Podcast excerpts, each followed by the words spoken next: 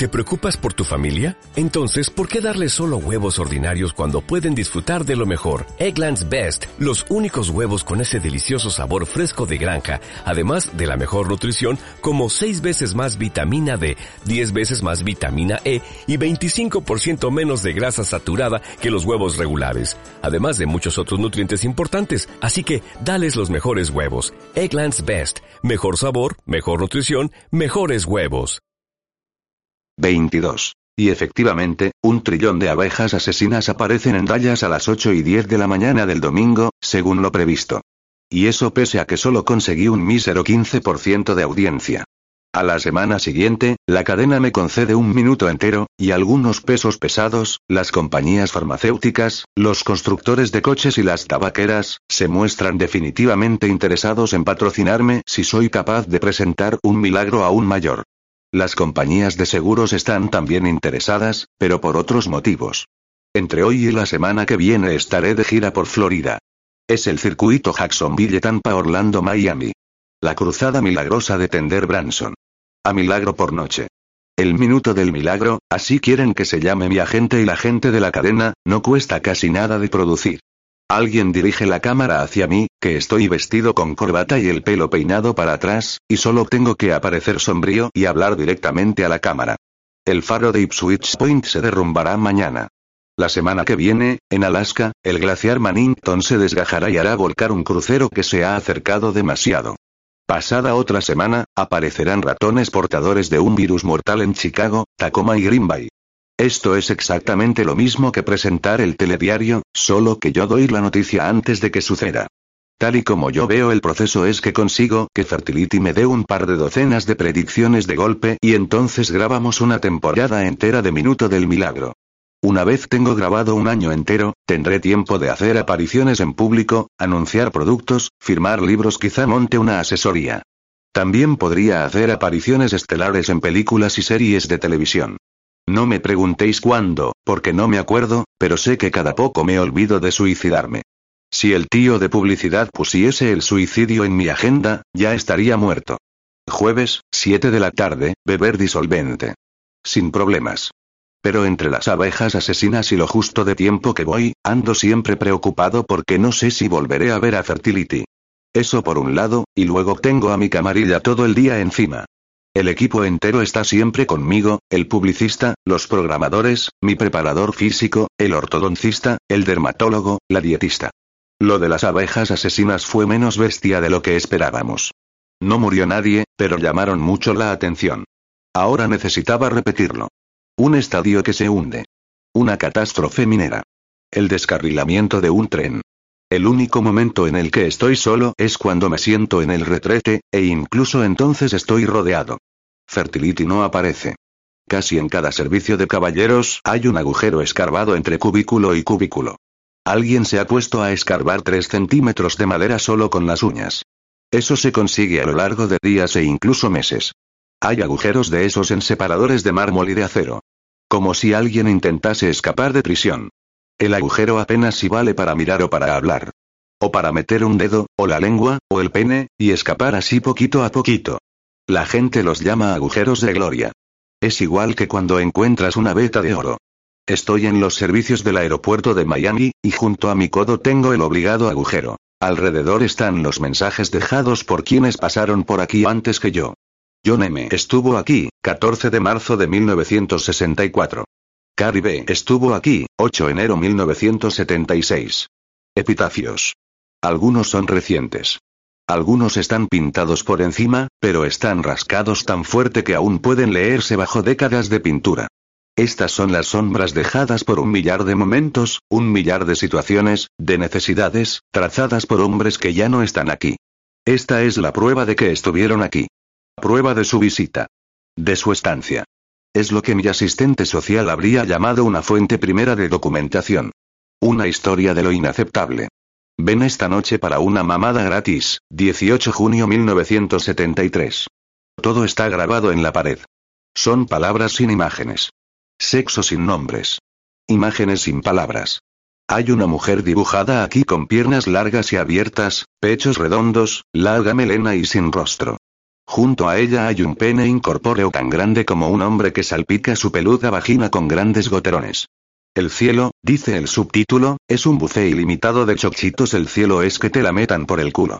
Vete al infierno, maricona. Ya he estado. Come mierda, cabrón. Ya lo he hecho. Esas son algunas de las voces que me rodean cuando de repente, una voz de verdad, una voz de mujer, susurra. Te hace falta otra catástrofe, ¿verdad? La voz sale del agujero, pero cuando miro solo veo dos labios pintados. Labios rojos, dientes blancos, una lengua húmeda que dice. Sabía que estarías aquí. Lo sé todo. Fertility. En el agujero hay ahora un ojo gris agrandado con sombra azul y lápiz de ojos y pestañas postizas cargadas de rímel. La pupila se dilata y se contrae. Luego aparece la boca, y dice. No te preocupes. Tu avión se retrasará aún dos horas. En la pared, junto a su boca, está escrito, te la chupo y me lo trago. Al lado pone, me gustaría amarla, si solo me diese la oportunidad de hacerlo. Hay un poema que empieza así, el amor es cálido en tu interior. El resto del poema resulta ilegible por un manchón de esperma. La boca dice, estoy aquí por negocios. Por su malvado trabajo. Por mi malvado trabajo, dice. Es por el calor. No acostumbramos a hablar de ello. Ella dice, no me gusta hablar de ello. Felicidades, susurro. Por lo de las abejas asesinas, quiero decir. En la pared alguien ha escrito, ¿qué es una chica del credo que lo hace a lo perro? Un fiambre. ¿Qué es un marica del credo que deja que le enculen? La boca dice. ¿Necesitas otro desastre, no? Di mejor 15 o 20, susurro yo. No, dice la boca. Me estás resultando igual que el resto de hombres en los que he confiado. Eres avaricioso. Solo quiero salvar gente. Eres un cerdo avaricioso. Quiero salvar a gente de catástrofes. Eres solo un perro que hace trucos. Es solo para poder suicidarme. No te quiero muerto. ¿Por qué? ¿Por qué qué? ¿Por qué me quiere vivo? ¿Porque le gusto? No, dice la boca. No te odio, pero te necesito. Pero no es que no me quiera. La boca dice. ¿Puedes hacerte idea de lo aburrido que es ser yo? ¿Saberlo todo? Verlo todo venir desde muy, muy lejos. Se está haciendo insoportable. Y no soy solo yo. La boca dice. Todos estamos aburridos. En la pared pone. Me he tirado a Sandy Moore. Alrededor, otros diez han escrito. Yo también. Algún otro ha escrito. ¿Hay alguien que no se haya tirado a Sandy Moore? Al lado hay escrito. Yo no. Al lado hay escrito. Maricón. Todos vemos los mismos programas de televisión, dice la boca. Todos escuchamos la misma radio, todos repetimos la misma charla. Ya no quedan sorpresas. No hay más que más de lo mismo. Reposiciones. Desde el agujero, los labios rojos dicen. Todos crecimos con los mismos programas de televisión. Es como si a todos nos hubiesen implantado la misma memoria artificial. No recordamos casi nada de lo que pasó en nuestra infancia, pero recordamos todo lo que les pasa a las familias de las telecomedias. Tenemos los mismos objetivos básicos. Tenemos los mismos miedos. Los labios dicen. El futuro no es hermoso. Pronto, todos pensaremos lo mismo a la vez. Viviremos al unísono. Sincronizados. Idénticos. Exactos. Igual que las hormigas. Como insectos. U ovejas. Las cosas derivan mucho. Una referencia lleva a otra, y esta a otra más. La gran pregunta que la gente no se hace es, ¿cuál es la naturaleza de la existencia? Dice la boca. La gran pregunta que se hace la gente es, ¿en qué serie sale? Escucho al agujero igual que escuchaba las confesiones por teléfono de la gente, igual que escuchaba en las criptas buscando señales de vida. Le pregunto que por qué me necesita. ¿Por qué tú creciste en otro mundo? dice la boca. Porque si alguien puede sorprenderme eres tú. No formas parte de la cultura popular, aún no. Eres mi única esperanza de ver algo nuevo. Eres el príncipe azul que podría romper el hechizo de aburrimiento. El trance de días y días idénticos. Todo eso ya me lo sé. Eres un grupo de observación de uno. Pero no, susurro, no soy tan diferente. Sí lo eres, dice la boca.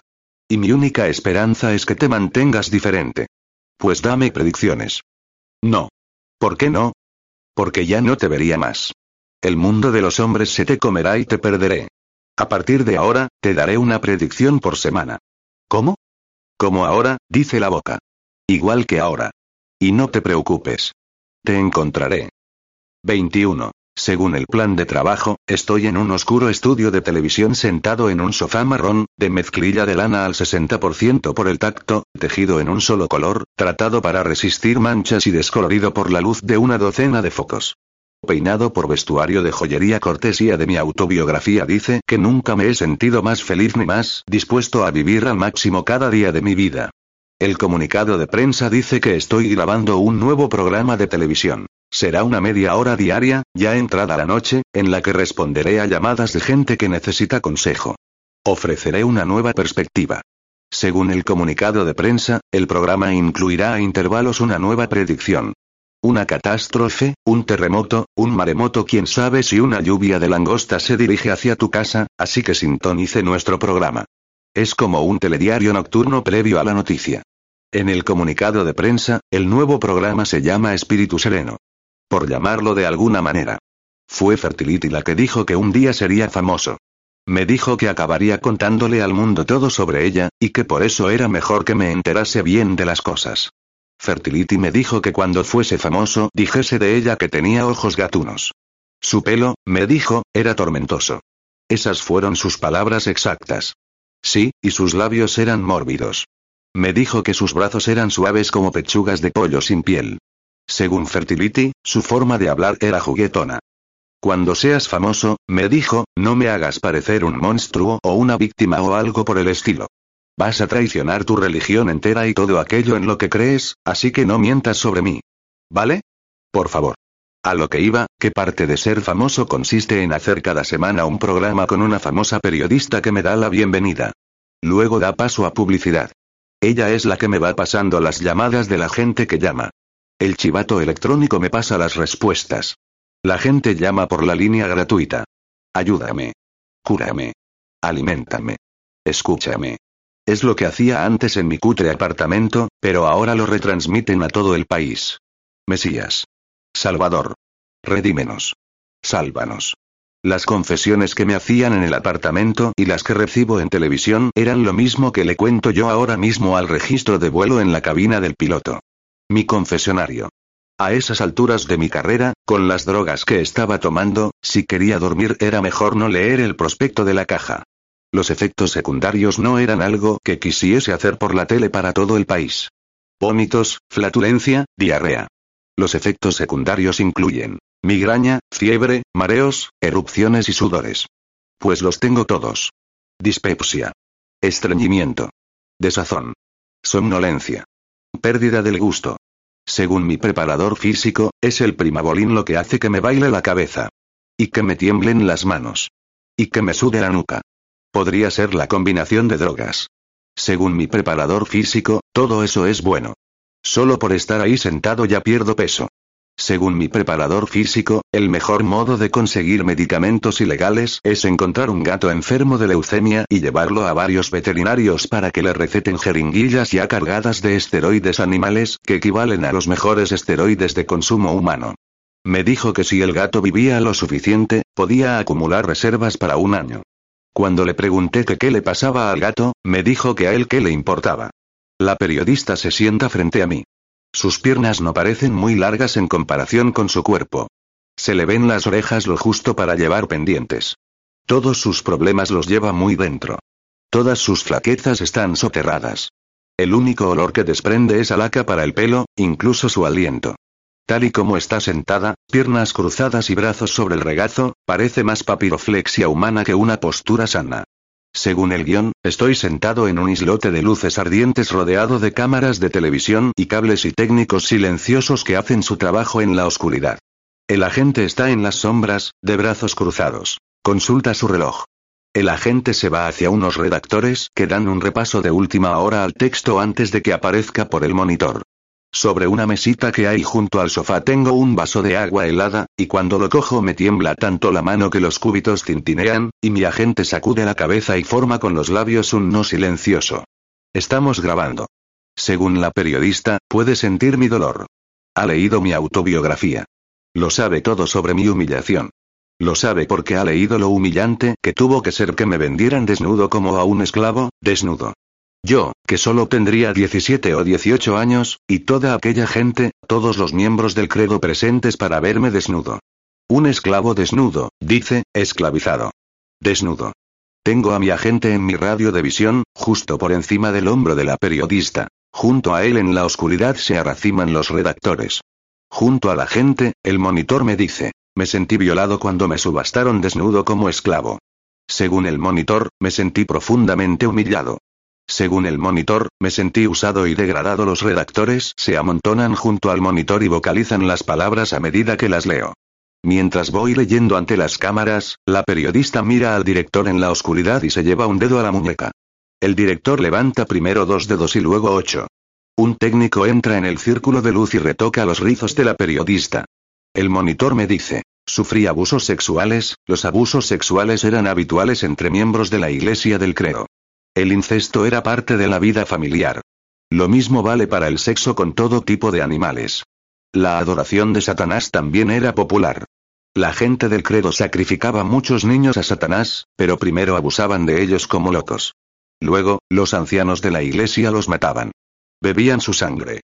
Eran niños junto a los que me había sentado en la escuela.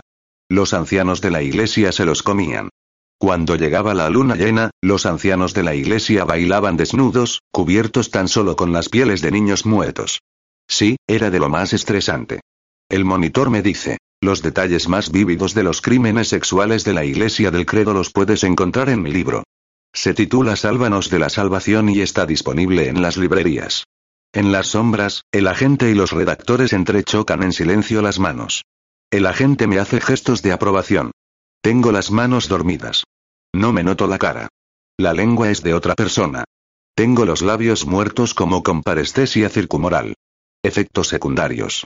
La parestesia periférica aniquila cualquier sensación en los pies. Me noto todo el cuerpo tan lejano y desligado como la imagen de mí mismo en el monitor, vestido de negro y sentado en un sofá del estudio, como dicen que se siente el alma cuando sube al cielo y ve los restos, el cuerpo y la sangre, morir. El director me hace gestos con los dedos, dos dedos con una mano y cuatro con la otra. No sé qué me está intentando decir. La mayoría de lo que sale en el monitor está sacado de esa autobiografía mía que yo no he escrito. De mi terrible infancia que no fue tal. Según el monitor, toda la gente del credo arde ahora en el infierno. El monitor me dice, nunca podré recuperarme de la humillación y el dolor. Nunca, por muy rico que sea cuando herede las tierras de la iglesia del credo. Según el monitor, mi último libro, el libro de las plegarias más comunes, es un importante instrumento para superar las tensiones que todos experimentamos. Se titula el libro de las plegarias más comunes y pueden encontrarlo en cualquier librería. Según la periodista, que ahora mira al director, que me mira mirar el monitor, según ella ahora soy feliz, una vez libre de las garras de la secta satánica del creo. Después de la publicidad, le dice a las cámaras, podrán ustedes llamarnos desde sus hogares. La periodista da paso a publicidad. Durante la pausa, me pregunta si mi infancia fue de verdad tan terrible. Mi agente le sale al paso y dice que sí. Lo fue. Fue aterradora. Un técnico que lleva cables colgando del cinturón y alrededor del cuello se acerca y me pregunta si quiero un vaso de agua. El agente le dice que no. El director me pregunta si tengo que ir al baño, y mi agente dice que estoy bien. Les dice que no me gusta tratar con grupos de desconocidos, sobre todo si hacen preguntas. Estoy más allá de las necesidades físicas. Entonces los cámaras echan la vista al cielo, y el director y la periodista se miran y se encogen de hombros, como si fuera yo el que les ha echado. Luego, el director dice que estamos grabando, y la periodista me dice que ya tenemos la primera llamada. Si estoy en un restaurante abarrotado, la voz que se oye por los altavoces es de mujer, un restaurante muy caro, y alguien en la mesa de al lado suelta una ventosidad, y no una sola vez, sino muchas, y es del todo repugnante, ¿qué debería hacer? La periodista se tapa la mano con la boca. El director se vuelve de espaldas. Mi agente mira a mis redactores, que escriben mi respuesta en el monitor. Para ganar tiempo, la periodista pregunta a la mujer qué es lo que estaba comiendo. Algo con cerdo, dice. No importa. El olor era tan terrible que no pude saborear nada. El monitor dice, Dios nuestro Señor nos ha dado varios sentidos. El monitor intenta también ganar tiempo. Entre ellos está el del gusto, y el del olfato también. A medida que las líneas de texto van apareciendo, no tengo más que ir leyéndolas en voz alta. Pero solo el hombre juzga qué dones son buenos y malos. Para Dios, el olor de la carroña no es distinto del de la mejor carne o el mejor vino. No tengo ni idea de a dónde quiero ir a parar con esto. No sufras, y no te alegres, no te sientas ofendida ni halagada por tales dones. No juzguéis, o también vosotros seréis juzgados. El director dice en silencio. Qué justito. La periodista me dice que tenemos ya una segunda llamada. La segunda llamada me pregunta que qué opino de los tangas. El monitor dice, una abominación. Yo creo que, después de años de hacer la colada de gente rica, creo que los fabricantes de tangas y similares deberían hacer los cordones y las cintas negros de entrada. La periodista me dice que tenemos otra llamada. Hay un tío que me gusta, pero me evita. Es Fertility, es su voz por los altavoces, y me está hablando, le habla de mí a todo Estados Unidos. ¿Me va a montar una bronca por televisión? Mi mente empieza a dibujar un gráfico de las mentiras que he contado y mis posibles respuestas a lo que ella pueda alargar. ¿Va a chivarse de mí y de mis predicciones de desastres? ¿Se habrá puesto a atar cabos y sabrá ya que yo llevé a su hermano al suicidio? ¿O lo ha sabido desde el principio? Y si sabe que maté a su hermano, entonces ¿qué? El tío ese que no me llama es porque le dije lo que hago, dice ella. Mi trabajo. Y él no está de acuerdo, pero finge que no le importa. La periodista pregunta cuál es exactamente el trabajo de Fertility. El monitor está en blanco. Justo entonces, el país está a punto de saber un gran secreto sobre mí o sobre Fertility. Su malvado trabajo. Mi teléfono asesino de la esperanza. Sus sueños de desastres. Mis predicciones de segunda mano. Tengo un agente que se hace llamar Dr. Ambrose, dice Fertility, pero no es médico de verdad. Fertility me dijo una vez que todos, incluidos los basureros y los lavaplatos, acabarán siendo contratados por un agente algún día. Este doctor Ambrose suyo localizaba parejas con dinero en busca de alguien que tuviese su bebé por ellos. Una madre de alquiler. El doctor Ambrose lo llama el proceso.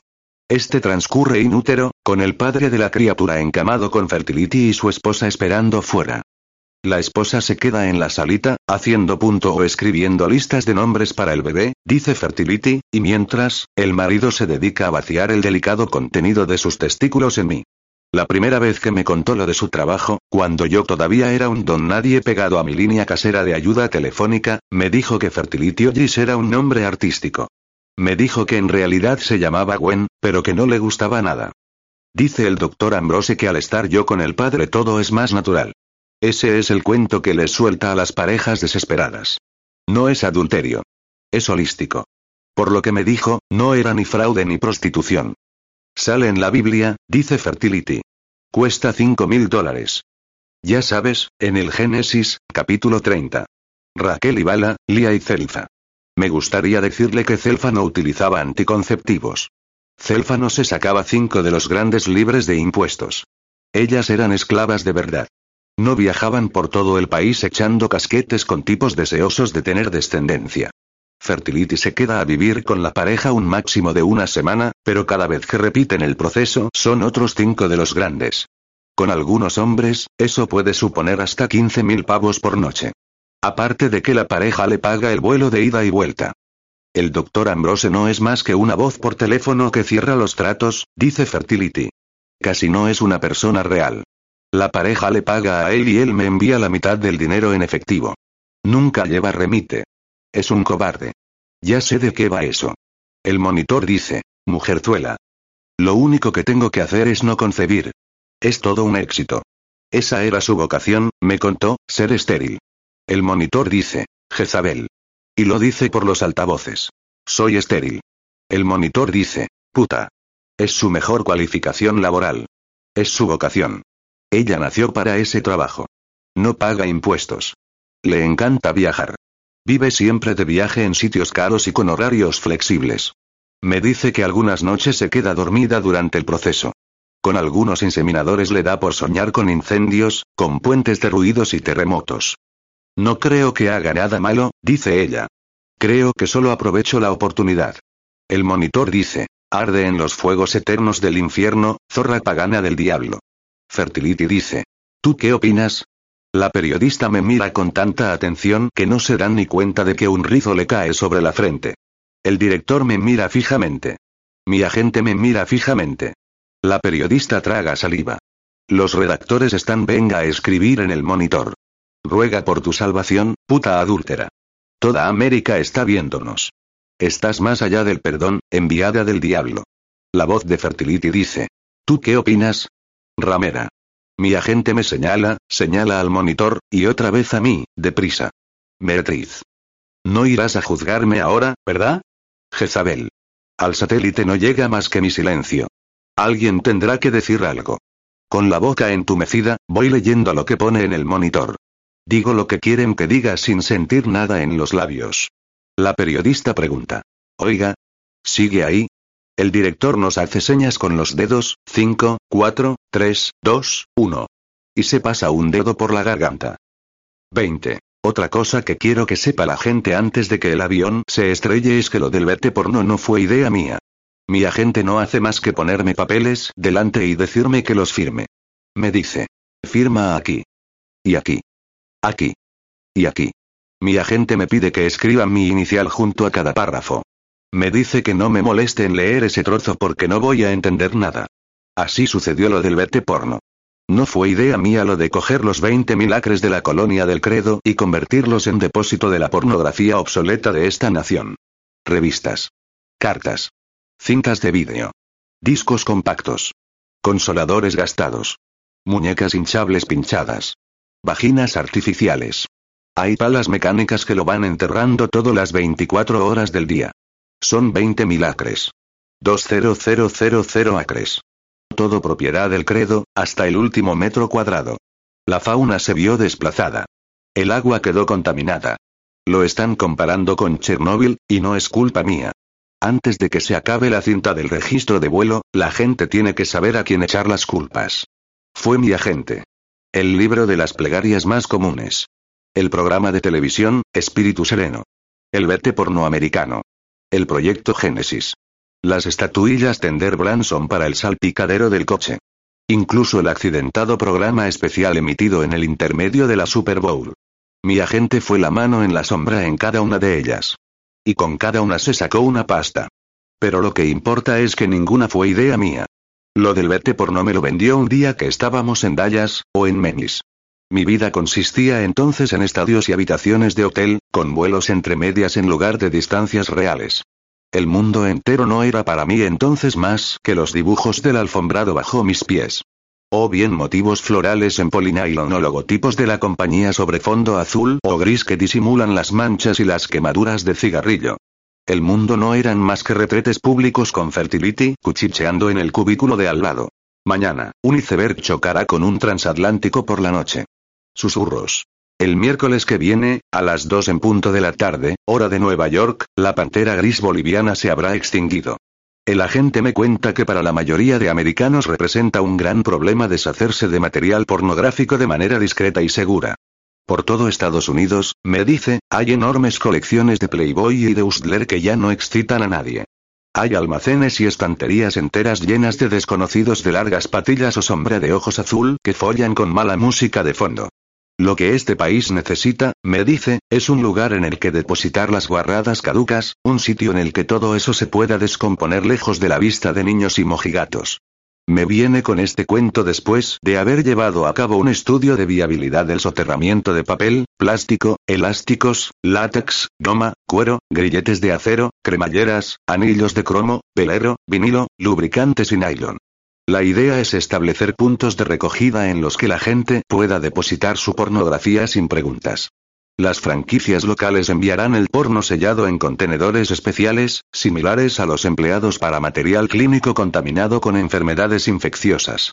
Todo será transportado a la antigua colonia de la Iglesia del Credo en el centro de Nebraska, donde se procederá a su clasificación. Las tres categorías serán porno blando, porno duro y niños. La primera categoría se pondrá a pudrir a ras de suelo. La segunda categoría será enterrada con excavadoras. La tercera será manipulada tan solo por gente sin interés alguno, equipada con material protector desechable que incluirá guantes y botas de goma de 5 milímetros y mascarillas, que sellarán la pornografía infantil en cámaras subterráneas en las que pasarán los tropecientos mil millones de años que les queden de vida. Según mi agente, tenemos que conseguir que a la gente le entre el pánico ante la amenaza de la pornografía. Presionaremos al gobierno para que decrete la obligación de deshacerse de la pornografía de manera segura y limpia. A nuestra manera. Igual que con el aceite de motor o el amianto. Si la gente quiere deshacerse de ello, tendrá que pagar. Haremos campañas en las que se vea la pornografía usada tirada por las calles. Cómo corrompe a los niños. Cómo incita a los crímenes sexuales. Cobraremos tanto la tonelada para aceptar el material. Las franquicias locales de recogida harán que el costo repercuta sobre los clientes y añadirán un margen de beneficio. Nosotros ganamos dinero. Las franquicias locales ganan dinero. El usuario ya puede renovar su pornografía. La industria pornográfica se hace rica. Bueno, me dice mi agente. Más rica todavía. Según mi agente, iba a ser una situación de beneficio constante. Pero no lo fue. Para entonces, el agente estaba ya enfrascado en el borrador de una ley federal que exige el pago de un depósito en la compra de material pornográfico. El gobierno canalizará ese depósito para pagar el soterrado de material pornográfico que aparezca abandonado. Parte de ese impuesto especial sobre pornografía irá destinado a la erradicación de depósitos ilegales. Otra parte de los dólares del impuesto de uso especial se destinaría a la rehabilitación de adictos al sexo, pero no sería mucho. Antes incluso de haber oído yo una palabra sobre el verte porno, ya habían falsificado el estudio de impacto medioambiental. Las pruebas de percolación fueron alteradas. El tío de publicidad enviaba faxes día y noche a las comunidades religiosas para ver cómo estaba el patio. Los grupos de presión iban dando discretos empujoncitos. Por un lado teníamos 20.000 acres de terreno de la iglesia del credo lleno de fantasmas que nadie quería comprar. Y por otro estaban los millones de colecciones privadas de pornografía que nadie quería. Tenía sentido para todo el mundo menos para mí. No fui yo el que tomó la decisión. Exploré algunas alternativas. Recité la plegaria para crear espacio extra de almacenaje. Me tragué 4.000 miligramos de prototipos de chocolate de gramacease. Creí que así podría solucionar el problema del país. Recité la plegaria para reciclar la prensa acumulada, pero no era lo mismo. Recité la plegaria para desviar la atención, pero mi agente no se dejaba distraer. Según el periódico de una mañana, el proyecto de ley de soterrado de material conflictivo había sido aprobado por la Cámara y el Senado y el presidente iba a firmarla. El agente no dejaba de decirme, firma esto. Una inicial aquí. Y aquí. Y aquí. Recité la plegaria para firmar documentos importantes que no has leído. Según Fertility, fue lo del vete no lo que sacó a mi hermano Adam de su madriguera. Lo único que tuve que ver con todo es que firmé algunos papeles.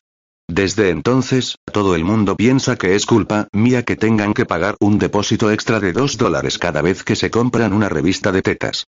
Después de eso, Adam Branson salió de su madriguera y le puso una pistola a Fertility en su aburrida sien para obligarla a localizarme. Como si Fertility no le hubiese visto venir. Fertility lo sabía todo. Fertility me pidió que describiese la amenaza de mi hermano de matarla como bien intencionada. Más tarde, cuando me tocó a mí ponerle la misma pistola en la sien al piloto de este avión, entendí lo rápido que pueden pasar estas cosas. Aún así, es a mí a quien odia todo el mundo. A mí. Yo soy el hermano en cuyo honor se llama aquello vertedero sanitario nacional Tender Branson de materiales problemáticos.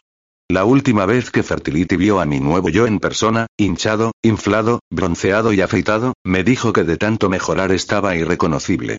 Me dijo. ¿Necesitas una catástrofe? Me dijo. Mírate en el espejo. Adam seguía cazándome por diversión. Adam es el hermano a quien Fertility me ha pedido que describa como un santo. 19. Antes de que el avión caiga o de que se acabe la cinta, hay otros errores que quiero aclarar. El programa de televisión Espíritu Sereno. La estatuilla de Tender Branson para el salpicadero del coche. El juego de tablero trivial Biblia. Como si Dios hubiese dicho alguna vez algo trivial. El secreto, me contó mi agente, es tener un montón de cosas en el candelero. Así, si falla una siempre tienes esperanza. Por eso sacamos. La dieta de la Biblia. El libro Cómo hacerse millonario según la Biblia. El libro Secretos sexuales de la Biblia. El estilo bíblico de remodelación de cocinas y cuartos de baño. Sacamos el ambientador Tender Branson. Sacamos el proyecto Génesis. Sacamos el segundo volumen del libro de plegarias más comunes, pero las oraciones se ponían ya brujescas. Por ejemplo, la plegaria para hacer que alguien te ame. O la plegaria para que tu enemigo quede ciego. Ambas presentadas por la buena gente de la sociedad Tender Branson. Ninguna fue idea mía. El proyecto Génesis no fue idea mía. Luché a brazo partido contra el proyecto Génesis. El problema es que había gente que quería saber si yo era virgen. La gente inteligente se preguntaba si no estaría yo un poco ido por ser virgen a mi edad. La gente preguntaba qué problema tenía yo con el sexo. ¿Qué me pasaba? El proyecto Génesis fue un apaño rápido de mi agente. Cada vez más, mi vida era un apaño para tapar un apaño que tapaba un apaño, y así hasta olvidar cuál era el problema original. El problema en este caso era que no se puede ser virgen y de mediana edad en Estados Unidos y pretender que no te pasa nada raro. La gente no es capaz de aceptar una virtud en otros que no descubran en sí mismos. En vez de creer que tú eres más fuerte, es mucho más fácil convencerse de que tú eres el débil. De que eres un adicto al onanismo. De que eres un mentiroso. La gente está siempre dispuesta a creer lo contrario de lo que les cuentas. No es ya que te enseñen autocontrol. Es que te castran de niño. El proyecto Génesis fue un acontecimiento mediático de lo más problemático. El apaño rápido que me buscó mi agente era casarme. Mi agente me lo cuenta un día en la limusina. Mi preparador físico viene con nosotros y me cuenta que las diminutas agujas de insulina son mejores porque no rasgan las paredes internas de la vena. También está con nosotros el publicista, y él y mi agente miran por la ventanilla mientras el preparador físico afila una aguja en una caja de cerillas y me inyecta 50 miligramos de laurabolín. Al usar agujas de insulina, no puede no doler. Lo que tiene el sexo, me cuenta mi agente, es que no importa cuánto lo desees, porque puedes olvidarlo. Cuando era adolescente, por lo visto, mi agente desarrolló una alergia a la leche. Antes le encantaba la leche, pero no podía beberla. Años después apareció en el mercado una leche sin lactosa que podía beber, pero para entonces odiaba a muerte el sabor de la leche. Cuando dejó de beber alcohol por problemas renales, creyó que se volvería loco. Ahora no piensa nunca en echar un trago. Para impedir que se me formen arrugas en la cara, el dermatólogo de plantilla me ha inyectado, en casi todos los músculos de alrededor de la boca y los ojos, Botox, la toxina botulínica, para que queden paralizados los próximos seis meses. Casi no me noto las manos ni los pies por culpa de la parestesia periférica causada por los efectos secundarios cruzados de mi medicación. Con las inyecciones de Botox, casi no puedo mover la cara. Puedo hablar, y sonreír, pero de manera muy limitada. Todo esto pasa en la limusina, de camino al avión, de camino a otro estadio Dios sabe dónde. Según mi agente, Seattle es una zona geográfica indefinida que rodea el estadio Kingdome. Detroit es la gente que vive alrededor del Silverdome. No vamos nunca a Houston, vamos al Astrodome. Al Superdome. Al Estadio Mile High. Al Estadio Jack Murphy. A Jacobs Field. Al Shea Stadium. A Wrigley Field. Todos esos sitios tienen ciudad, pero no importa. El coordinador de actuaciones viene también con nosotros y me da una lista de nombres, de candidatas, de mujeres que quieren casarse conmigo, y mi agente me da una lista de preguntas que debo memorizar. Arriba del todo, la primera pregunta es, ¿a qué mujer de la Biblia convirtió Dios en condimento? El coordinador de actuaciones tiene planeada una boda romántica en la línea de 50 yardas durante el intermedio de la Super Bowl. Los colores de la boda dependerán de qué equipos lleguen a la final. La religión depende de cómo acabe la guerra de licitaciones, una guerra encubierta que hay en marcha para que me convierta al catolicismo o al judaísmo o al protestantismo, ahora que la iglesia del credo ha pasado a mejor vida. La segunda pregunta de la lista es, ¿qué mujer de la Biblia fue devorada por los perros? Otra opción que sopesa mi agente es que eliminemos al intermediario y fundemos nuestra propia religión. Así creamos nuestro propio producto y vendemos directamente al cliente. La tercera pregunta de la lista es, ¿se hizo la vida en el jardín del Edén tan aburrida que resultaba justificado comer la manzana? En la limusina, los seis o siete que somos nos sentamos unos enfrente de otros en dos asientos, con las rodillas entrecruzadas en medio. Según el publicista, la boda está lista. Un comité ha escogido ya una novia adecuada, de convicciones indistintas, de manera que lo de hacer las preguntas será una farsa. El comité viene con nosotros en la limusina. La gente se prepara bebidas y las va pasando. La novia será la mujer recién nombrada coordinadora asistente de actuaciones. Está con nosotros en la limusina, sentada frente a mí, y se inclina hacia adelante. Hola, me dice. ¿Está segura de que seremos felices juntos? El agente me dice que necesitaremos un gran milagro el día de la ceremonia. El de publicidad dice que el más grande. Mi agente me dice que tendrá que ser el milagro más grande de mi carrera. con Fertility cabreada conmigo, mi hermano campando a sus anchas, el Laura Bolín circulando por mi organismo, el chanchullo de buscarme novia, el proyecto Génesis, la completa desconocida que me va a desposar y desflorar y las ganas que tengo de suicidarme, ya no sé qué hacer. El vicesecretario del coordinador de prensa me dice que nos hemos quedado sin vodka. Y también sin vino blanco. Tenemos tónica Samantha. Todos me miran. No importa cuánto haga, aún quieren más. Más fuerte, más rápido, diferente, nuevo, más grande. Fertility tenía razón. Y ahora me sale mi agente con que necesito el milagro más grande de mi carrera. Me dice. Tienes que llegar hasta el final con todo esto. Amén, le digo yo. Y no es en broma. 18. La gente me anda siempre preguntando si sé manejar una tostadora. Sé para qué sirve el cortacésped. Sé lo que es el suavizante de pelo. La gente no quiere que sea demasiado mundano.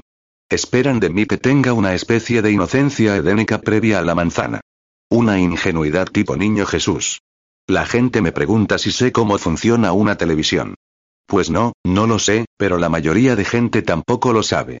La verdad es que de entrada no era un físico nuclear, y cada día que pasa me vuelvo peor. No soy idiota, pero me voy acercando. No puedes pasarte toda tu vida adulta en el mundo exterior y no cogerle el tranquillo a las cosas. Sé cómo utilizar un abrelatas. La parte más dura de ser un famoso líder espiritual de enorme celebridad es tener que someterme a las expectativas de la gente.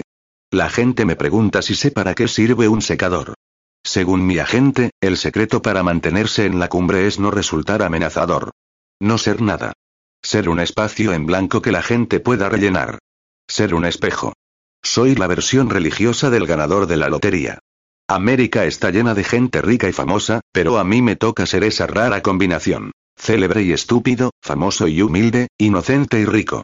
La gente se cree que basta con ir viviendo tu humilde vida, tu vida cotidiana, como Juana de Arco, como la Virgen María, venga a lavar platos, y de pronto un día te toca el gordo. La gente me pregunta si sé lo que es un quiropráctico. La gente cree que la santidad es algo que te sucede. Ojalá todo el proceso fuese tan fácil. Como si te pasase lo que a Lana Turner, que la descubrieron trabajando en un bar. Puede que en el siglo XI pudiese ser tan pasivo. Hoy en día hay que someterse a cirugía láser para eliminar las líneas de alrededor de la boca antes de grabar el especial de Navidad. Luego toca descamación química. Dermabrasión. Juana de Arco lo tuvo muy fácil. Hoy en día, la gente me pregunta si he oído hablar de las cuentas de cheques. La gente no deja de preguntarme por qué no me he casado. ¿Tengo pensamientos impuros? ¿Creo en Dios? ¿Practico tocamientos? ¿Sé lo que hace un destructor de documentos? No lo sé. No lo sé. Tengo dudas. No pienso decirlo. Y tengo a mi agente al lado para decirme que es un destructor de documentos. Más o menos a esta altura de la historia llega por correo un ejemplar de manual de diagnóstico y estadística de las enfermedades mentales. Algún oficinista de recepción de correo lo dirige a un director asistente de comunicación, quien se lo da a un publicista de nivel inferior, quien a su vez lo hace llegar al programador de actividades diarias, que lo incluye en la bandeja del desayuno que recibo en mi suite del hotel. Junto a mis 430 gramos matinales de carbohidratos y los 600 gramos de albúmina proteínica aparece el desaparecido MD de la asistente social. El correo llega de 10 en 10 sacas. Tengo un código postal propio. Ayúdame. Sáname. Sálvame. Aliméntame, dicen las cartas. Mesías. Salvador. Líder, me llaman en ellas. Hereje. Blasfemo. Anticristo. Diablo, me llaman en ellas. A lo que iba, que estoy sentado en la cama, con la bandeja del desayuno en el regazo, y voy leyendo el manual.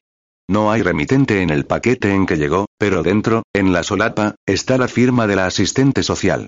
Es extraño cómo los nombres sobreviven a las personas, el significante al significado. El símbolo a lo que representa.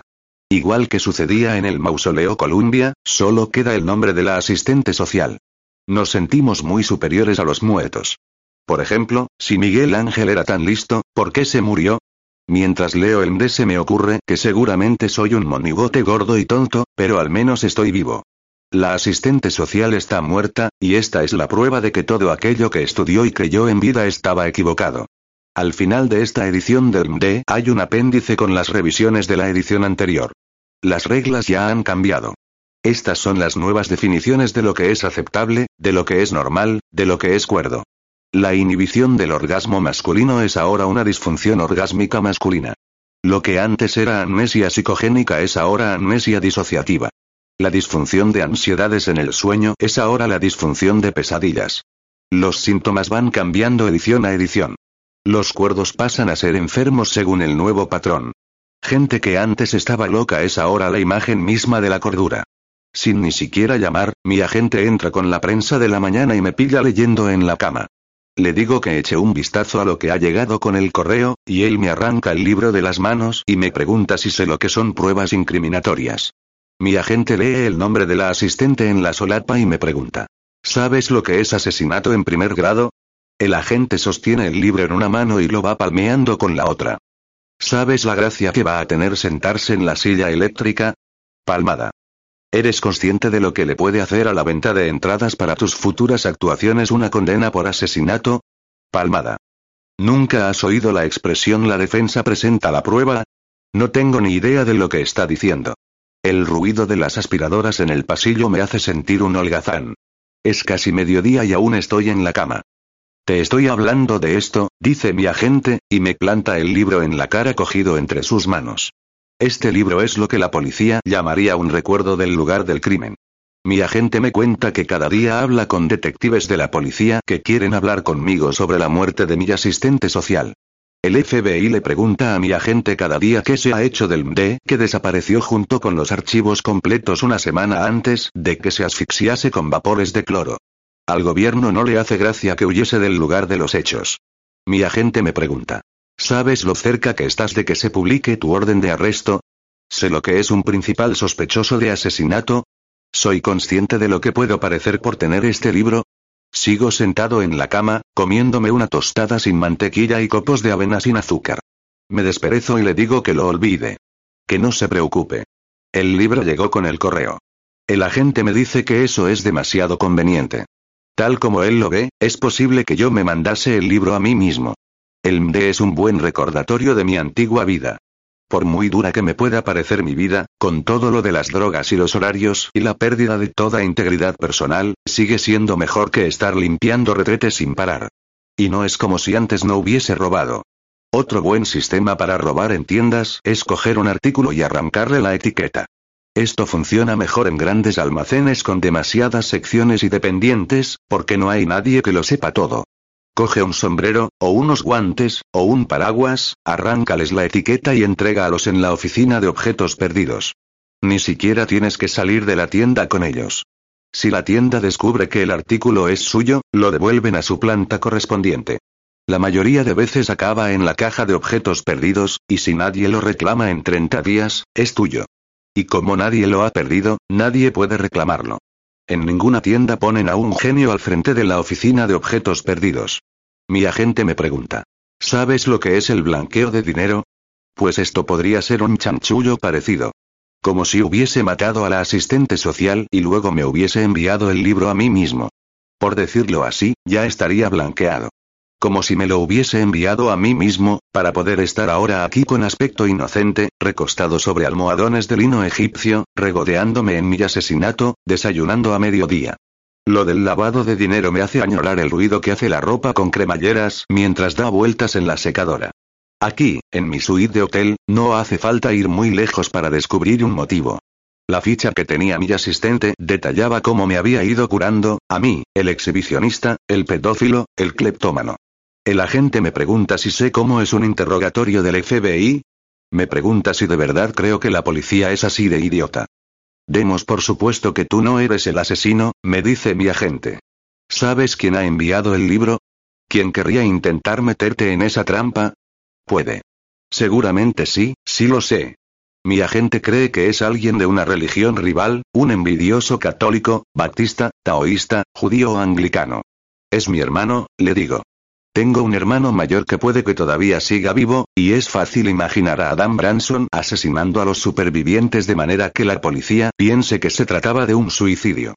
Mi asistente social hacía mi trabajo por mí. Es fácil imaginar que cayó en una trampa preparada para mí, una botella de amoníaco mezclado con blanqueador, a la espera solo de que la destapase y cayese muerto.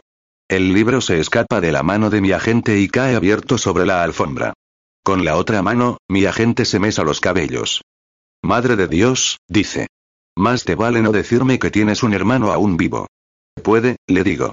Es probable que sí que lo tenga. Le vi una vez en el autobús. Fue unas dos semanas antes de que muriese la asistente social. El agente clava sus ojos en mí, tal como estoy, tirado en la cama y cubierto de migas, y dice. No lo viste. Nunca has visto a nadie. Se llama Adam Branson. El agente niega con la cabeza. No. Adam me llamó a casa y amenazó con matarme. Mi agente dice. Nadie ha amenazado con matarte. Pues sí. Adam Branson anda suelto, va matando supervivientes para llevarnos a todos al cielo, o bien para demostrar la unidad de la gente del creo. O para vengarse de quien diese el chivatazo sobre el asunto de los misioneros del trabajo. No lo sé. El agente me pregunta. ¿Entiendes la expresión corriente adversa? El agente me pregunta. ¿Sabes lo poco que valdrá tu carrera si la gente descubre que no eres el único superviviente de la legendaria secta asesina del credo? El agente me pregunta. ¿Qué pasaría si arrestan a ese hermano tuyo y cuenta la verdad sobre la secta? Mandará a hacer gárgaras todo lo que el equipo de redacción le ha contado al mundo de tu infancia. El agente me pregunta. ¿Qué pasaría entonces? No lo sé. Que no serías nada, me dice. Que no serías más que otro mentiroso consumado, me dice. Que todo el mundo te odiará, me dice. Me empieza a gritar. ¿Sabes cuáles son las directrices generales en la aplicación de las leyes de falsedad pública? ¿De dolo? ¿De publicidad engañosa? ¿De difamación? Se me acerca lo suficiente para susurrar. Tengo que recordarte que la cárcel hace que Sodoma y Gomorra parezcan Minneapolis y Saint Paul en comparación. Mi agente me dice que él me va a decir lo que sé. Recoge el MD del suelo y lo envuelve en el periódico del día. Me dice que no tengo hermano. Me dice que no he visto el MD. Nunca he visto a ningún hermano. Lamento la muerte de la asistente.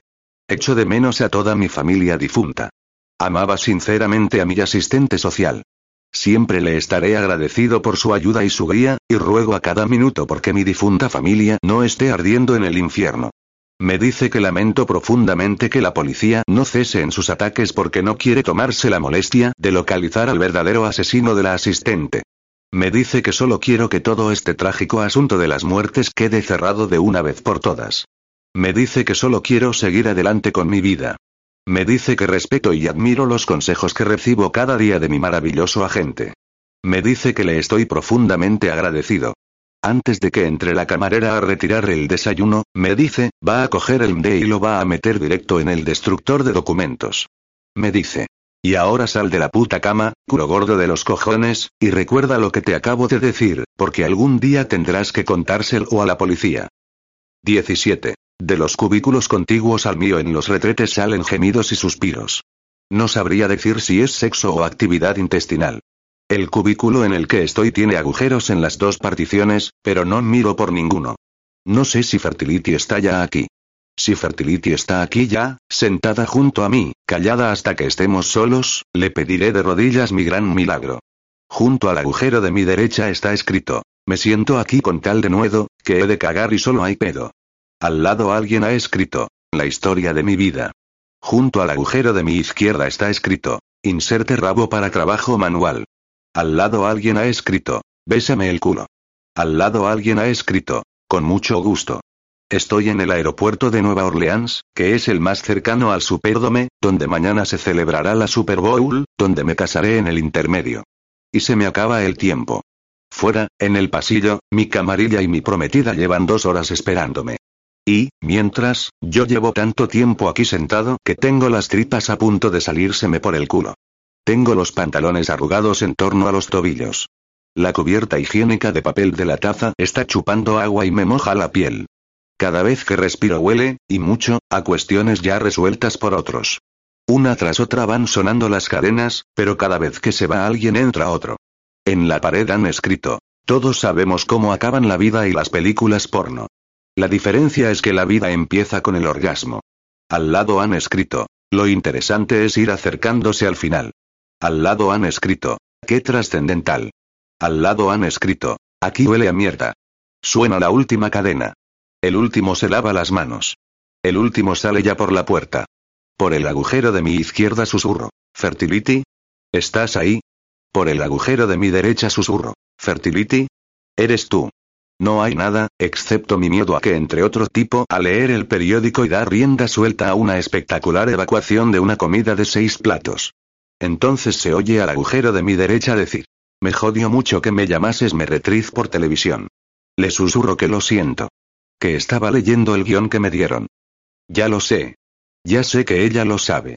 La boca roja del agujero dice. Llamé a sabiendas de que me traicionarías. No hay libre albedrío que valga. Era igual que lo de Jesús y Judas. Eres casi un peón para mí. Gracias, le digo. Suenan pasos que entran en el servicio y quien quiera que sea se instala en el cubículo de mi izquierda. Susurro en el agujero de mi derecha. No podemos hablar ahora. Hay alguien. No pasa nada, dice la boca roja. Solo es el gran hermano. ¿Gran hermano? La boca dice. Tu hermano, Adam Branson. Y del agujero de la izquierda sale el cañón de una pistola. Y una voz, una voz de hombre, dice. Hola, hermanito.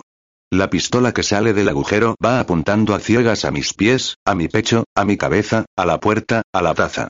Junto al cañón alguien ha escrito. Chúpala. Sin miedo, dice Felicity. No va a matarte, eso lo sé seguro.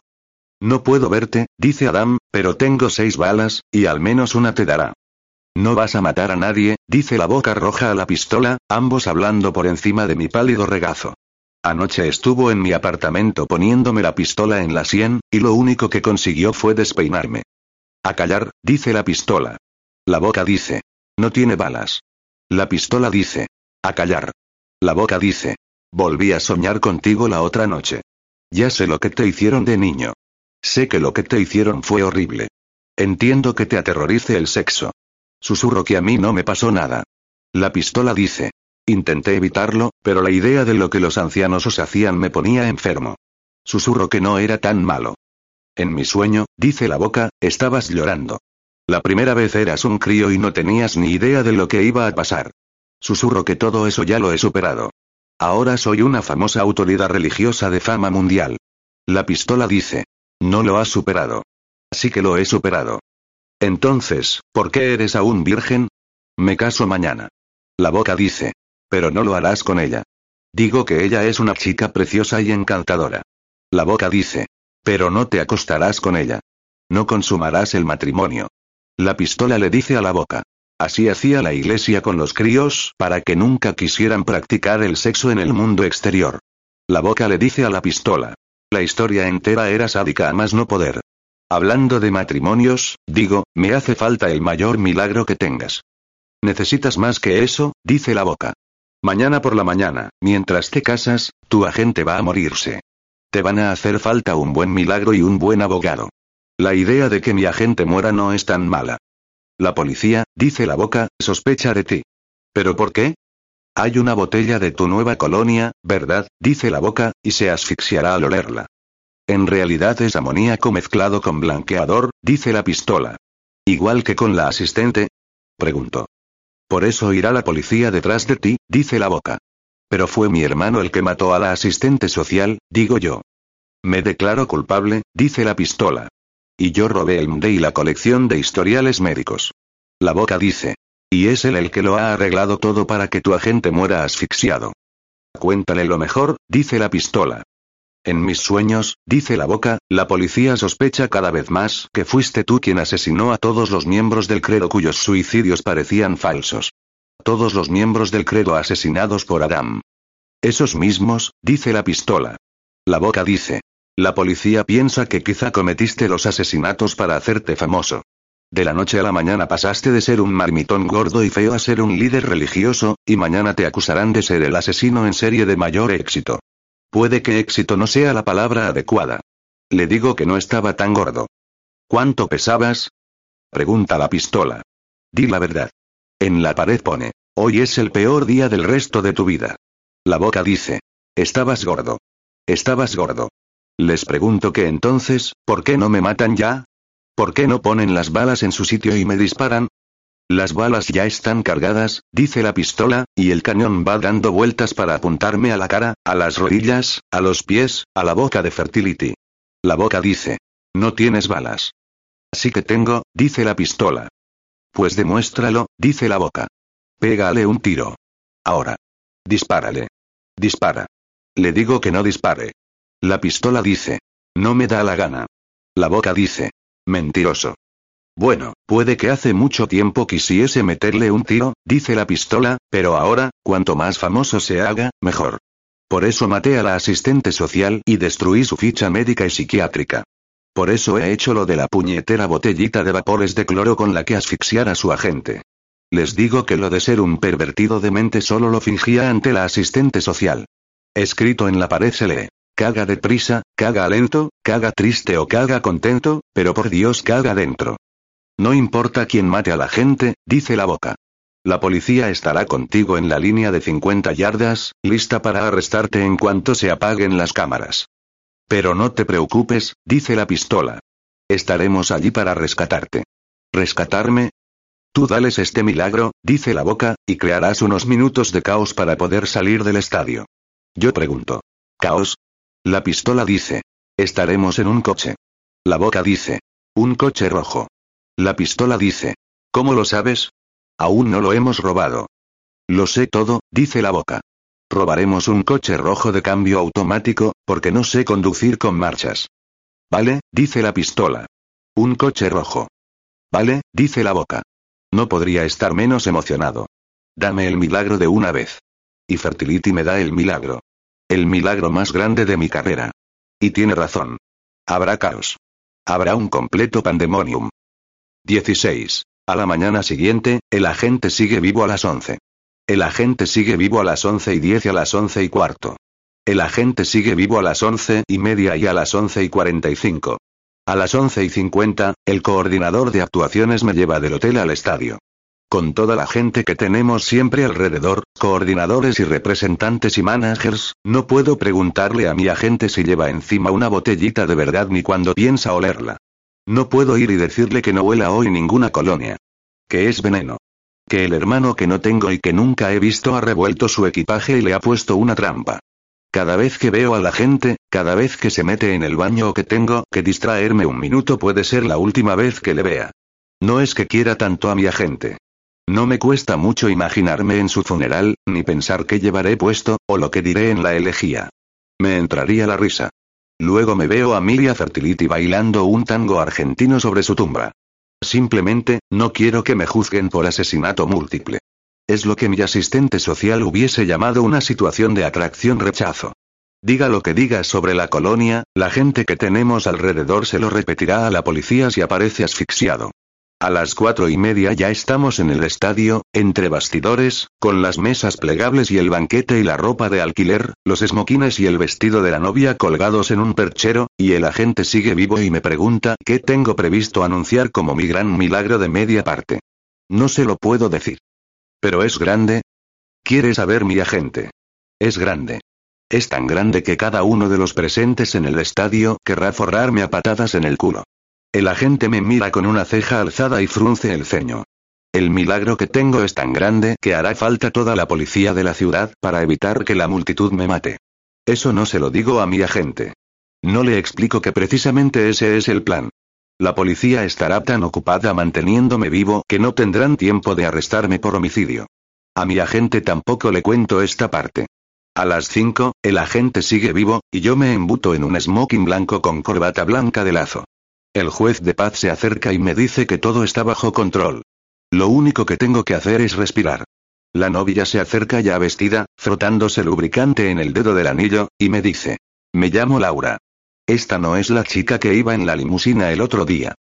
Esa era Trisa, me dice la novia. Trisa se ha puesto enferma, y por eso Laura la sustituye. No pasa nada. Seguiré estando casado con Trisa aunque ella no esté aquí. Trisa sigue siendo la que quiere mi agente. Laura me dice. La cámara no lo sabrá. Lleva puesto un velo.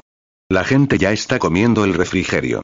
Junto a las puertas de acero que dan a las bandas, los empleados de la floristería están listos ya para trasladar el altar al campo. Están los candelabros. El emparrado cubierto de flores blancas de seda. Rosas y peonías y guisantes de olor y alelíes, todos rígidos y pegajosos por la laca que les han echado. El ramillete de seda que tiene que llevar la novia es de gladiolos de seda y dalías de poliseda blanca y tulipanes perdidos entre metros y metros de madreselva blanca de seda. Todo es hermoso si lo ves desde lejos. Los focos del estadio brillan mucho, me dice la maquilladora, y me planta una boca roja enorme. A las seis en punto empieza la Super Bowl. Fútbol americano. Cardinals contra Colts. A los cinco minutos del primer cuarto, el partido va Colts 6, Cardinals 0, y mi agente sigue vivo. Junto a las puertas de acero que dan al campo están los monaguillos y las damas de honor vestidas de ángeles, coqueteando y fumando. Los Colts están en la línea de 40. Es su segundo down y les quedan 6 yardas. El coordinador post-ceremonia me va explicando que pasaremos la luna de miel en una gira de 17 ciudades para promocionar los libros, los juegos y la estatuilla del coche. Lo de fundar mi propia religión no está del todo descartado. Está en proyecto una gira mundial, ahora que la puñetera cuestión de mi sexualidad está resuelta. El plan incluye actuaciones de buena voluntad en Europa, Japón, China, Australia, Singapur, Suráfrica, Argentina, las Islas Vírgenes y Nueva Guinea, y debería regresar a Estados Unidos con tiempo para ver nacer a mi primogénito. Para que no quede nada al azar, el coordinador me explica que mi agente se ha tomado ciertas libertades para garantizar que mi esposa tendrá nuestro hijo al final de mis nueve meses de gira. Los planes a largo plazo prevén que mi esposa y yo tengamos seis o quizás siete hijos, como una familia modélica del creo.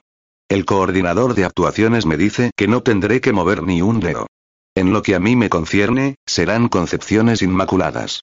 Los focos del campo son demasiado brillantes, me dice la maquilladora, y me unta las mejillas con colorete. Al final del primer cuarto, mi agente se acerca para hacerme firmar unos cuantos papeles. Documentos de beneficios compartidos, me explica. Tender Branson, conocido en adelante como la víctima, concede a la parte conocida en adelante como el agente el poder de acceder y distribuir el capital imputable a la compañía Tender Branson Media and Merchandising Syndicate, que incluye sin por ello excluir otros ingresos los relativos a venta de libros, programas audiovisuales, imágenes, actuaciones en vivo y cosmética, colonia de hombres. Firma aquí, me dice mi agente. Y aquí. Aquí. Y aquí. Alguien me pone una rosa blanca en la solapa. Alguien se arrodilla a lustrarme los zapatos. La maquilladora sigue retocándome. El agente es dueño ahora de mi imagen. Y de mi nombre. Ha acabado el primer cuarto con empate a 7, y mi agente sigue vivo. Mi preparador físico me inyecta 10 centímetros cúbicos de adrenalina para insuflarme un poco de vida en los ojos. El coordinador general de actuaciones me dice que lo único que tengo que hacer es caminar a lo largo de la línea de 50 yardas hasta donde está el altarcito, colocado en el centro del estadio. La novia se irá acercando desde el otro lado. Estaremos todos subidos a un entarimado de cajas de madera dentro de las cuales hay escondidas 5.000 palomas blancas. El sonido de la ceremonia ya ha sido grabado en un estudio, y eso es lo que oirá el público. No tengo que decir ni palabra hasta que llegue mi predicción. Luego tendré que pisar un interruptor que liberará a las palomas. Está chupado. El supervisor de vestuario anuncia que para conseguir la figura deseada necesitaremos el corsé, y me pide que me dé prisa y me desnude delante de todo el mundo. De los ángeles, del personal, de los camareros, de la gente de la floristería. De mi agente. Ahora. Todo excepto los calzoncillos y los calcetines. Ahora. El supervisor de vestuario tiene ya preparada la tortura de goma y alambre del corsé, y me advierte de que esta será mi última oportunidad de ir al baño en las próximas tres horas. Mi agente rezonga. No tendrías que ponerte ese monstruo si fueses capaz de bajar de peso. Llevamos cuatro minutos del segundo cuarto y el anillo de boda no aparece. El agente le echa la culpa al coordinador de actuaciones que echa la culpa al supervisor de vestuario que echa la culpa al responsable de atrecho que echa la culpa al joyero, que en teoría donaba un anillo a cambio de espacio publicitario en el dirigible que sobrevuela el estadio. Allá fuera, el dirigible da vueltas por el cielo, anunciando el nombre del joyero. Dentro, mi agente empieza a amenazar con una demanda por ruptura de contrato e intenta contactar con el dirigible por radio. El coordinador de actuaciones me dice, Finge que tienes el anillo. Ellos se encargarán de que las cámaras tomen un primer plano de mi cara y la de la novia. Solo tengo que fingir que le pongo el anillo a Trisa. La novia señala que ella no es Trisa. Y recuerda, me dice el coordinador, solo abre y cierra la boca. Todo está ya pregrabado. Llevamos nueve minutos del segundo cuarto, y mi agente sigue vivo, gritando al teléfono. Derribadlo, chilla. Cortad la corriente. Dadme un rifle y lo bajaré yo. Bajad el maldito dirigible. No se puede, dice el coordinador. En cuanto la comitiva nupcial salga del estadio, la tripulación del dirigible dejará caer 8.000 kilos de arroz sobre el aparcamiento. Acompáñame, por favor, me dice el coordinador. Es la hora de ocupar nuestros puestos. Los Colts y los Cardinals salen renqueando del campo, el marcador 20 a 17. La multitud pide más fútbol. Los ángeles y el equipo de atrecho salen con el altar y las flores de seda, los candelabros encendidos y la plataforma llena de palomas. El corsé me está metiendo todos los órganos abdominales en la garganta. El tiempo avanza hacia el comienzo de la segunda parte y mi agente sigue vivo. Solo puedo respirar a cachitos. Mi preparador físico se me acerca y dice, toma, esto le devolverá el color a esas mejillas. Me pone una botellita debajo de la nariz y me pide que inspire fuerte. La gente patalea, el tiempo pasa, el marcador está muy apretado, y yo inspiro. Ahora el otro, me dice el preparador físico. E inspiro. Y todo desaparece. Excepto el rumor de mi sangre circulando por las venas de mis oídos, y el de mi corazón bombeando contra la presión del corsé, no noto nada. No oigo nada. No veo nada. No siento nada. No temo a nada. A lo lejos el coordinador me hace señas de que salga al césped artificial. Señala la línea pintada sobre el campo y luego al grupo de gente reunida sobre la plataforma nupcial cubierta de flores que hay en medio del campo. El rumor de mi sangre se acalla hasta que oigo música. Paso de largo junto al coordinador, salto al campo con miles de personas gritando en sus asientos. La música sale atronadora de no sé dónde. El dirigible va dando vueltas y anuncia. Muchas felicidades de parte de las diferentes divisiones de productos de la compañía Philip Morris. La novia, Trisa, Laura, la que sea, llega desde el lado opuesto. Sin abrir la boca, el juez de paz dice, Tomás tú, tender Branson, a Trisa Connors como tu esposa, para serle fiel y fecundarla y tener tanta descendencia como os sea posible hasta que la muerte os separe. Se puede sentir la vibración de un centenar de altavoces. Sin abrir la boca, digo, sí, la tomo. Sin abrir la boca, el juez de paz dice, Tomás tú, Trisa Connors, atender Branson hasta que la muerte os separe. Y Laura finge decir, sí, le tomo. Bajo el zoom de las cámaras fingimos intercambiar los anillos. Fingimos el beso. El velo se queda casi en su sitio. Laura estrisa. Desde lejos, todo parece perfecto. Fuera de cuadro, la policía empieza a entrar en el campo. El agente debe de estar muerto ya. Por la colonia. Vapores de cloro. La policía está en la línea de 10 yardas. Le pido un micrófono al juez de paz para anunciar mi gran predicción, mi milagro. La policía está en la línea de 20 yardas. Me dan el micrófono, pero no suena. La policía está en la línea de 25 yardas. Digo, probando, probando, 1, 2, 3. Probando, 1, 2. La policía está en la línea de 30 yardas, con las esposas abiertas y listas para endosármelas. El micrófono suena y mi voz retumba por el sistema de sonido. La policía está en la línea de 40 yardas, diciendo que tengo derecho a permanecer en silencio. Si decido renunciar a ese derecho, todo lo que diga podrá ser utilizado en mi contra y renuncio a mi derecho. Doy mi predicción. La policía está en la línea de 45 yardas. Digo, con voz que retumba por todo el estadio. El resultado final del partido de hoy será Colts 27, Cardinals 24. Los Colts ganarán la Super Bowl de este año por tres puntos. Y se monta la de Dios es Cristo. Y lo que es aún peor, el motor número 2 acaba de apagarse. Aquí solo en el vuelo X039, me quedan únicamente dos motores. Dale más potencia a tu primavera con The Home Depot. Obtén una potencia similar a la de la gasolina para podar, recortar y soplar con el sistema OnePlus de 18 voltios de Ryobi desde solo 89 dólares. Potencia para podar un tercio de un acre con una carga. Potencia para recortar el césped que dura hasta dos horas. Y fuerza de soplado de 110 millas por hora. Todo con una batería intercambiable. Llévate el sistema inalámbrico OnePlus de 18 voltios de Ryobi. Solo en The Home Depot. Haces más. Logras más.